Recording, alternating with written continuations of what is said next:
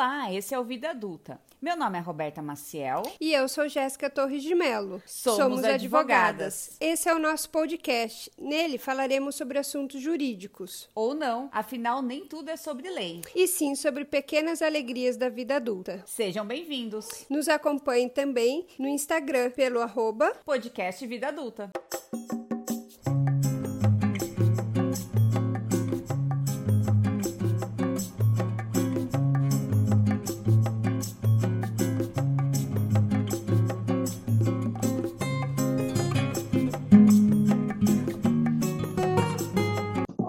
Gente, estamos aqui no mais um, um, episódio do nosso podcast, que não é jurídico, porém hoje nós estamos com um convidado que, assim, a gente está tentando fingir que está tudo bem, né? Mas é uma honra esse convidado ter aceito eu entrei em contato e foi muito receptivo, desde o início já respondeu, falou para mandar no contato pessoal, enfim. Com um currículo vasto, ampla experiência em grandes empresas, escritórios, atualmente é sócio de um dos escritórios mais renovados do país, Tuzini Freire, com sua matriz em São Paulo. Doutor Elias Marques de Medeiros Neto é professor, advogado, jogador de golfe nas horas vagas, apreciador de vinhos. Nosso convidado de hoje tem 12 livros publicados e diversos artigos na área civil. Pois é, gente, que honra ter aqui o doutor Elias Marques. Doutor, a gente sempre começa aqui nosso podcast com uma frase ou um poema em atenção ao convidado. E hoje, como você é um grande apreciador de vinhos, a nossa frase, aspas, na água você vê o reflexo do rosto, no vinho o reflexo da alma do outro. Fecha aspas. E assim a gente inicia nosso podcast. Eu gostaria, primeiro, de te agradecer pela presença e, segundo, de pedir que o senhor se apresente, nos conte um pouquinho da sua trajetória. Tá bem, bom, boa noite, boa noite a todas, boa noite a todos. Em primeiro lugar, eu cumprimento a Roberta e a você também, Jéssica, pela excelente iniciativa são através desses diálogos informais, inclusive, que nós conseguimos, enfim, nos conhecermos melhor, divulgar um pouco mais do conhecimento, seja ele jurídico, seja, na verdade, é de alguma área em específico, uma outra área. Eu mesmo acabei de aprender algo sobre o vinho, nunca tinha ouvido, na verdade, essa, essa introdução tão bela, essa analogia tão bonita com relação ao vinho, gosto sim de vinhos.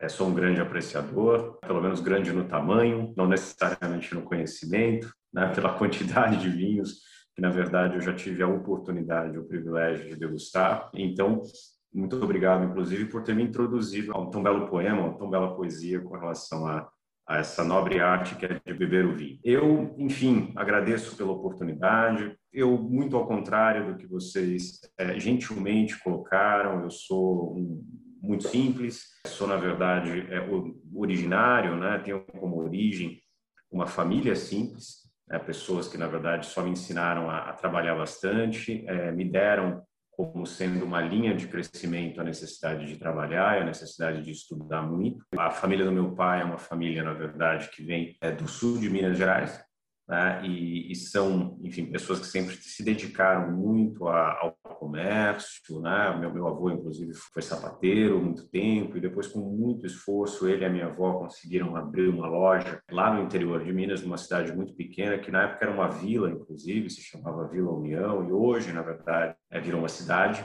né? União de Minas, mas na época deles era uma mera vila. Então, é nesse ambiente que eu cresci, né? Dando muito valor ao trabalho e muito valor ao estudo. Sou natural de Campo Grande, mas, enfim, fiquei apenas dois anos em Campo Grande, vivi a maior parte do meu tempo em São Paulo. O meu pai é de uma geração de que, na verdade, a vida profissional se fazia numa empresa, então ele teve a oportunidade de começar a trajetória dele no Banco Real, se eu não me engano, com 19 anos, posso estar equivocado aqui com relação à data exata. Ele começou num cargo de entrada, num cargo de escriturário, de caixa, e logo depois de alguns anos de dedicação no banco, ele virou é, diretor do banco. Né? Então, ele foi de um cargo extremamente simples para um cargo elevado, e sempre com muito trabalho e, e, e muita dedicação. E é este exemplo que me fez sempre dar muito valor ao esforço diário, à necessidade de tratarmos com muito, muito cuidado né, a oportunidade de trabalho que temos e também valorizar muito as oportunidades de estudo, porque não são todos possuem essa chance de se lapidarem é, academicamente, de conseguirem, enfim, galgarem cada vez mais degraus diferentes na sua trajetória, seja acadêmica, seja profissional. Esse detalhe do meu pai eu acho importante destacar porque ele teve a oportunidade de ir ao banco, ele não tinha estudo nenhum na época e era um momento que inclusive ele estava vivendo longe do meu avô e ele teve a chance de entrar no banco, teve essa oportunidade porque ele trabalhava também numa loja muito simples, era uma, uma sapataria, um mercado e ele atendeu muito bem o gerente do banco. E o gerente ficou muito grato e deu a chance dele entrar na agência é, da, da, cidade na qual ele vivia, que era Paranaíba, então que mostra que você nunca se sabe quando tem né, a oportunidade batendo a tua porta, quando você menos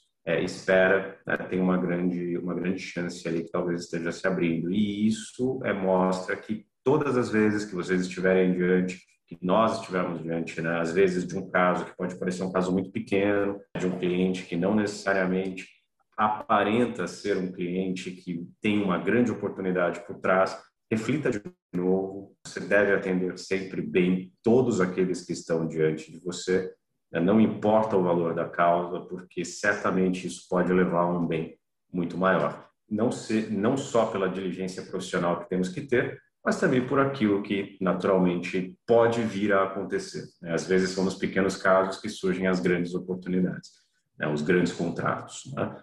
Eu sou um amante da, da advocacia, da profissão jurídica, acho que eu acertei muito. Logo quando eu entrei na faculdade, eu fiz Lago São Francisco, né? fiz a Universidade de São Paulo, entrei em 1997, me formei no ano de 2001 e, e logo depois do primeiro ano de formado eu nunca parei de estudar. Né? Então, de 2003 até hoje, eu posso dizer para vocês que eu nunca parei de estudar. Eu acho que eu estou na minha vigésima primeira pós-graduação. Não parei, na verdade, de fazer cursos. Comecei com uma especialização em processo civil, depois fiz uma especialização em contratos, depois uma especialização em direito empresarial, depois eu fiz um MBA em gestão empresarial. Isso coincide, coincide justamente com a a época que eu ingressei na COSAN como diretor jurídico, e aí senti necessidade de ampliar os conhecimentos para a área administrativa, para a área de gestão, e aquele MBA foi muito importante.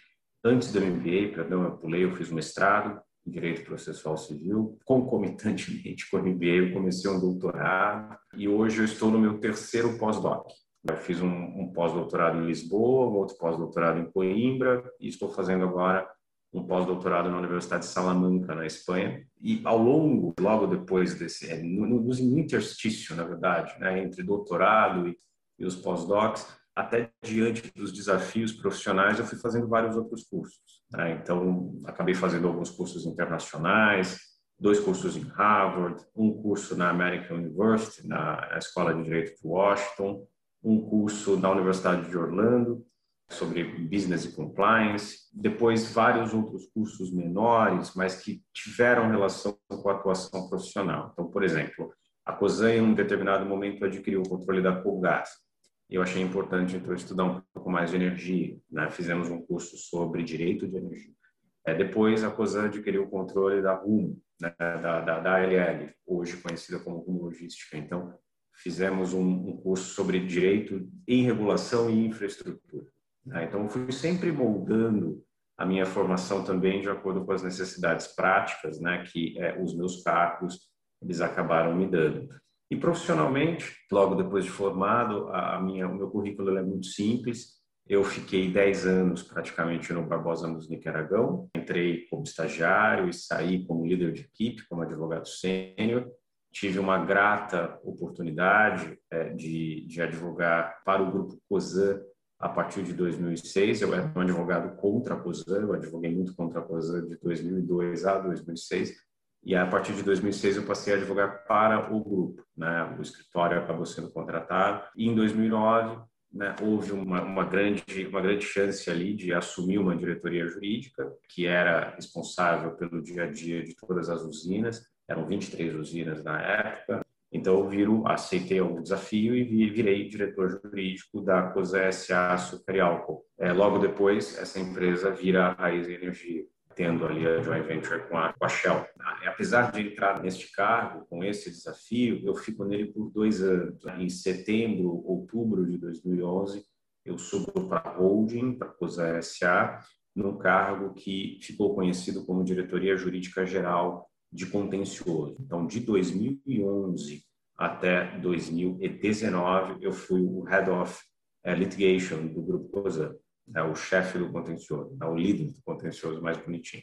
E aí, em 2019, eu assumo uma posição de General Counsel, ou seja, de é, diretoria geral, é de uma das empresas operacionais do grupo, mas não só com a área de contencioso, mas também com a área consultiva, com a área regulatória, né? E acabo virando responsável pelo dia a dia, todo o dia a dia jurídico da Rumo SA, onde eu aprendi bastante, fiquei por dois anos, e aí encerro a minha trajetória no COSAM em fevereiro de 2021, e agora eu volto ao mundo dos escritórios de advocacia como sócio é, de contencioso do Tosini Freire Advogados. Então, eu posso dizer que é a minha terceira experiência profissional como advogado, mas certamente tive muitas aventuras, muitos desafios já nessas três, três grandes posições que Deus né, e a minha família gentilmente me concederam. E obrigado novamente pela oportunidade. Uma satisfação estar iniciando esse diálogo com vocês e parabenizo novamente vocês pelo projeto. Por favor, não me chamem de senhor. Tá? Vocês podem me chamar de Elias, por favor. Ah, íntima. Elias, eu queria até, antes de ir para a minha próxima pergunta, eu queria chamar a atenção, acho que a Jéssica também percebeu isso, quando a gente falou para ele se apresentar, antes de falar todo esse currículo, vasto currículo, ele trouxe as raízes. Falou do vô, falou do pai. Daí a gente tira o diferencial dele. Não esquecer é, da onde veio, quem foram as inspirações, os exemplos que muitas vezes, é, você falou, né? Neto de sapateiro, então, assim, entende-se que não teve oportunidade de estudar, então você valorizou essa oportunidade que daí o seu pai já conseguiu proporcionar para você, né? Isso já demonstra esse diferencial de, antes de apresentar esse currículo absolutamente impecável e diferente, Obrigado. né? É muito acima da média. Você falou da sua família, da, realmente dessa base. Na verdade, eu, eu sempre falo, assim, eu tenho isso dentro de mim, que as pessoas que são mais estudiosas, mais cultas, são a mais simples e mais humilde. Então, acho que a, o que a Roberta trouxe para mim tem muito sentido. Eu sempre me inspiro muito naquela frase de Da Vinci, que a simplicidade é o último grau de sofisticação eu fiquei aqui realmente lisonjeada de ouvir o seu currículo e realmente de você citar as suas raízes ali. Demonstra o ser humano que você é íntegro. Fiquei realmente tocada. Ah, imagina. Não, mas é isso mesmo, gente. Na prática, nós sempre viemos de algum lugar. Você não consegue chegar lá sozinho você precisa sempre se lembrar que você é um produto, é não só daquilo que você desenvolve no seu dia a dia, mas um produto também é de algo que lhe foi dado. Então, é, nós começamos, quer dizer, toda a nossa trajetória profissional, toda a nossa trajetória acadêmica, certamente tendo alguém como exemplo. E, e que bom para aqueles que tiveram o pai por perto, a mãe por perto, para ter esse exemplo muito próximo, né? E eu acho que nesse aspecto eu fui, fui, fui um grande felizardo, porque eu olho, pelo menos, para os valores profissionais que eu consegui enxergar é, no meu avô, no meu pai em específico, e carrego isso com muito carinho para mim. Até nós estávamos conversando hoje, né, Jéssica, da importância dos avós, daí acabou o Elias falando dessa forma tão, tão carinhosa. Elias, eu fui estudar a sua biografia. Primeiro advogado da família, ou como você já falou na, na introdução. Por seis vezes consecutivas, você foi mencionado como um dos executivos jurídicos mais admirados do país sendo apontado ainda em 2018, salvo engano, em 2020, como executivo mais admirado pela revista Análise Executivos Jurídicos e Financeiros. Qual seria o seu diferencial? Qual conselho você daria para que uma pessoa consiga obter esse sucesso? Olha, essa é uma pesquisa que ela é feita entre pares. Então, é, são empresas que são consultadas, quer dizer, os próprios jurídicos são consultados e eles apontam qual seria, na verdade, ou quais seriam os profissionais que de alguma forma mereceriam algum destaque. Eu acho que a primeira questão aí é agradecer a gentileza de terem lembrado do meu nome, porque é realmente muito gentil. Eu acho que tem diversos profissionais maravilhosos no mercado, cada um tendo a sua marca, cada um tem o seu estilo, quer dizer, há aqueles e aquelas que são mais mais voltadas ou voltados a, a, a uma preocupação com o negócio. Existem movimentos muito interessantes de liderança do jurídico em prol da, da igualdade de gênero, como é o caso do jurídico de SAIS. Então, a, a própria Josi Jardim, que lidera esse movimento maravilhoso, a Josi que foi muito tempo GE, hoje está na Amazon, passou pela Mil também, ela foi muitas vezes vencedora dessa, dessa pesquisa. Em 2018, inclusive, é, eu, eu empatei com ela. Né? Então, não é errado dizer que eu, eu fui apontado o executivo mais votado em 2018, porque ela é executiva, né? E ela, na verdade, empatou comigo em 2018, ou eu tive o privilégio de empatar com ela, melhor dizendo, em 2018. Então, eu, acho que cada um tem a sua marca, tem o seu estilo. É, se enfim, é uma pesquisa muito bonita, porque valoriza o profissional interno. É, a área jurídica é uma área que não é o core das organizações. É, eu sinto muito isso dentro de um escritório de advocacia, quer dizer, o advogado dentro do escritório, ele é o core, né? ele é a força operante do escritório de advocacia. Então, ele é, ele é, na verdade, a razão de ser do escritório. No caso da empresa, não. Então, se você trabalha numa empresa que mexe com cana-de-açúcar, né, que vende açúcar, é, quer dizer, o core da companhia, por mais que o departamento jurídico tenha a sua grande importância, o core da companhia é o cortador de cana. Né? O core da companhia é quem trabalha na usina para fazer com que aquela cana vire açúcar. Né? O core da companhia ou álcool. Né? Então, na prática, o que movimenta aquela empresa é, são os cortadores de cana e são as pessoas que produzem, é que fazem a transformação da cana para o álcool. Né? É que quem está, de fato, naquela cadeia produtiva. Então, é valorizar o jurídico, é valorizar uma área de back-office, é né? uma área que vem ganhando cada vez mais a sua importância em tomadas de decisão estratégicas. Né? E quando o profissional é valorizado nesse sentido, ele, ele se vê, ele, se, ele, faz parte do negócio. É o, é o, próprio jurídico encontrando uma forma de, de, de valorizar a si próprio. Essa é uma pesquisa bonita né? nesse sentido. Quer dizer, o que faz lembrarem do meu nome? Eu acredito que talvez é, além da gentileza, é, é, o fato de que eu sempre carreguei um, um emblema né, de que é, a gente não deve parar de estudar. Né? Eu estou abrindo aqui um parênteses importante. É dizer não parar de estudar e dizer se preocupar com formação jurídica não é defender a ideia é, do jurídico, do advogado de empresa engravatado, né, que não entende de administração e que não quer fazer parte do negócio. Eu, eu não estou defendendo um profissional que diz não o tempo todo, um profissional distante do que a empresa efetivamente espera em termos de produção, em termos de gestão de custos, em termos de é, lemas né, a serem seguidos para que a organização cresça. Não é disso que eu estou falando. Eu acho que é, o advogado que está na empresa, eu sempre carreguei muito isso, ele não pode esquecer que ele é advogado né? Então, ele tem que toda hora se atualizar. Quer dizer, acabamos de ter uma reforma da lei de recuperação judicial. Eu estou em empresa. Ah, eu vou ligar para o escritório de advocacia e não preciso me atualizar. Não, né? por favor, você tem que entender né, o que, que aconteceu, por que, que a nova lei de falências ela caminha para um determinado lado, para outro determinado lado, o que está por trás disso, qual foi a intenção do legislador, até para que você, que está dentro de empresa consiga valorizar o adequado escritório. É quem é o escritório que de fato vai conseguir dialogar com criatividade, com força técnica com você, né? para você não contratar qualquer escritório de advocacia. Então isso também é importante, né? O, o advogado de empresa até para isso, para selecionar um escritório, se ele não vai fazer o tema internamente, ele precisa estar tá preparado. E para isso ele precisa estudar, ele não pode esquecer né, que ele é advogado. Está é, tá tendo uma reforma na lei de licitações, tem que estudar. Acabou de ter uma MP né, com o governo incentivando é, novas diretrizes né, para tentar destravar a economia, precisa estudar. Né, então não tem jeito. Eu sou um advogado de contencioso dentro de uma empresa. É, quem são os grandes escritórios de contencioso para contratar? Né? Para isso você precisa necessariamente estudar processo. Você vai fazer um contrato dentro da empresa, você vai colocar cláusula de arbitragem em tudo. qual é a melhor maneira de redigir essa cláusula, quais são os cuidados que você tem que ter. Você precisa estudar, né? então não tem jeito. O, o, advogado ele não foge, por mais que ele esteja na empresa, ele não foge da necessidade de se atualizar. E eu sempre fui um pregador disso.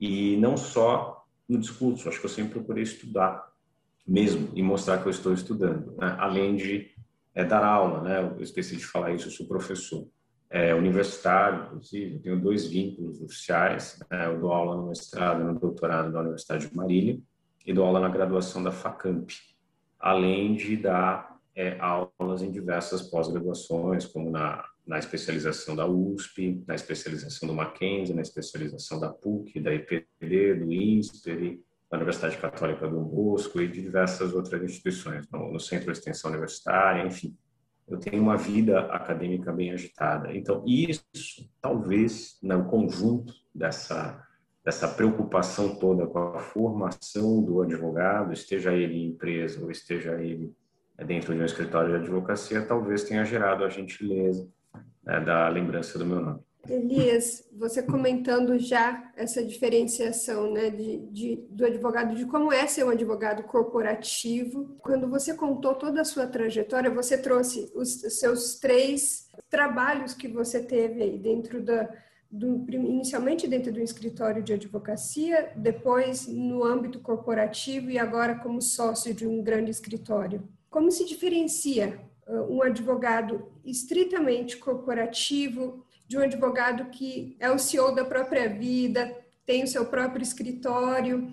É, para os jovens advogados que estão, é, são nossos ouvintes, que ouvem aqui o nosso podcast, o que, que você tem a trazer para eles desse sentido de quais são os caminhos a se percorrer, diferenciando o profissional que está ali dentro da empresa do que está dentro de um escritório de advocacia? Não, eu acho que você tem muitos pontos em comum, mas certamente você vai ter drivers completamente diferentes tá, de atuação é, em alguns outros aspectos. Né? Então, pontos em comum. Exige-se qualidade na prestação do serviço. Eu acho que ganha o advogado de empresa e ganha o advogado de escritório que entende que em cada memorando, em cada e-mail, em cada petição, em cada contrato, ele precisa ser o melhor ele precisa cobrir todos os pontos. A gente não pode esquecer que o advogado carrega uma responsabilidade profissional enorme. Eu costumo dizer, é para quem trabalha comigo, né, que você, quando ganha a tua OAB, você ganha a sua licença para operar. Né? Operar, que eu digo, operar aqui no sentido de fazer cirurgia. Né? Você, na verdade, é um grande cirurgião. E assim, tal qual ocorre com o médico, né, se você erra numa cirurgia, o que, que acontece com o paciente? Você mata o paciente. O que, que acontece com o advogado que opera mal? Mata o cliente. Né? Então, com a sua OAB, você tem uma licença para, na verdade, alterar né, a, a situação patrimonial, a situação de vida, o estado do seu cliente. Então, tem que ter bastante atenção com isso, e esse é um ponto comum. Não importa se você está dentro de uma empresa, não importa se você está no escritório de advocacia. O driver é que muda muito no aspecto de campo de atuação. Né? Então, um advogado de contencioso, dentro de um escritório de advocacia, é, ele tem que ser um profissional muito especializado, dominar muito bem aquela técnica e executar aquele trabalho com a maior qualidade e velocidade possível. É, o mundo é rápido, o mundo é célere, você precisa de alguma forma achar saídas que sejam inteligentes, vislumbrar atalhos é, processuais que sejam aplicáveis, né, legitimamente aplicáveis e conseguir entregar a melhor solução e o melhor custo e benefício para o teu cliente. É, no caso da empresa, se espera isso também, só que pode ser que não seja você a pessoa que vai executar, você precisa de um grande é, apoiador, que pode ser um grande escritório de advocacia te ajudando. Em maior medida, né? Você precisa enxergar a estratégia da companhia, o negócio, né? e verificar exatamente como que o teu departamento, como que o departamento jurídico ele pode contribuir para aquela linha de atuação da companhia. Vamos lá, muda o dia a dia. Dentro da, da companhia, é, exige-se mais gestão, mais organização e mais controle de assuntos. Dentro do escritório de advocacia, exige-se mais execução. Agora, as coisas elas se encasam, porque o sócio de um escritório de advocacia ele também tem que ser o gestor. é que o lado da execução é maior. E, por sua vez, né, o, o, diretor jurídico de uma empresa, ele é mais gestor do que executor, mas ele também tem que saber executar, porque se ele não executa, ele não vai conseguir gerir bem. Então, eu diria que nós estamos falando de posições que possuem skills parecidos, mas pesos de balança diferentes. É, o peso gestor é maior na diretoria jurídica e o peso executor é maior na sociedade. Só que o sócio que não tem gestão, ele vai sentir falta de algo e pode falhar. Né? E o diretor que não tem execução, pode ser que ele não, ele não tenha uma gestão adequada, porque ele não vai saber fazer. Né? Então é um pouco isso. Eu não sei se eu consegui ser claro aqui na minha resposta. Perfeito. claro.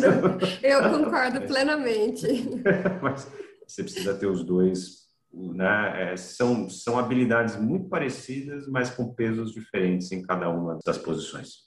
E o estudo, né, Elias, ele pode também ser incentivado é, dentro do escritório das empresas pelo próprio gestor, né? Com grupos de estudos, é, trazendo alguns casos, às vezes, para discutir o caso e apresentar alternativas. A gente também não precisa falar só de um curso externo, né? Eu acho que esse exemplo do gestor é, faz com que a equipe se motive também a apresentar, é, a estudar, a apresentar bons resultados. Com certeza. Não, com certeza. Eu acho que a, é a, primeiro você começa dando exemplo. Então, você não parando e incentivando e fazendo promoção de debates, você faz com que a própria equipe sinta-se incentivada. Né?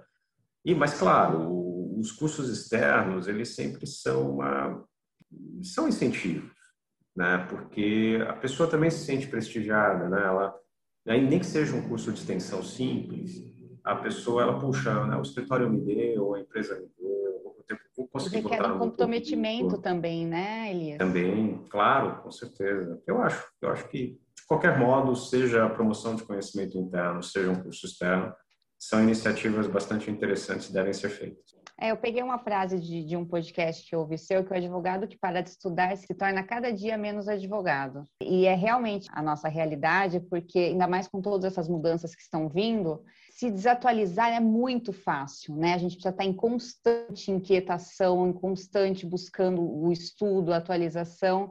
É, e sair desse, do comodismo, que por muitas vezes há alguns advogados que ah, tendem a não executar, não ter essa inquietude, que eu acho que realmente é esse o seu diferencial, essa inquietude pelo conhecimento, né? É isso mesmo, concordo plenamente.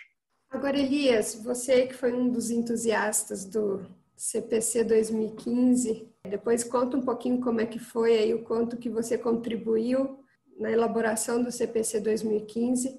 Eu também sou apaixonada pelo CPC, porque ele trouxe uma mudança grande no meu ponto de vista. Eu advogo muito na área de família, então, é, de uma forma geral, ele trouxe uma autonomia muito maior para as partes, para se autorresponsabilizarem na gestão dos seus próprios conflitos, tomarem a frente é, dessas situações que, que lhe apresentam no dia a dia, e uma liberdade maior para que elas possam, com boa fé, uma boa intenção, com transparência, fazer essas negociações e tornar a termo é, todas, todas as, as vontades que por si pretendem realizar, não deixando simplesmente na mão de um terceiro, do juiz, para que ele decida sobre a realidade fática daquelas partes que estão envolvidas dentro dessa situação.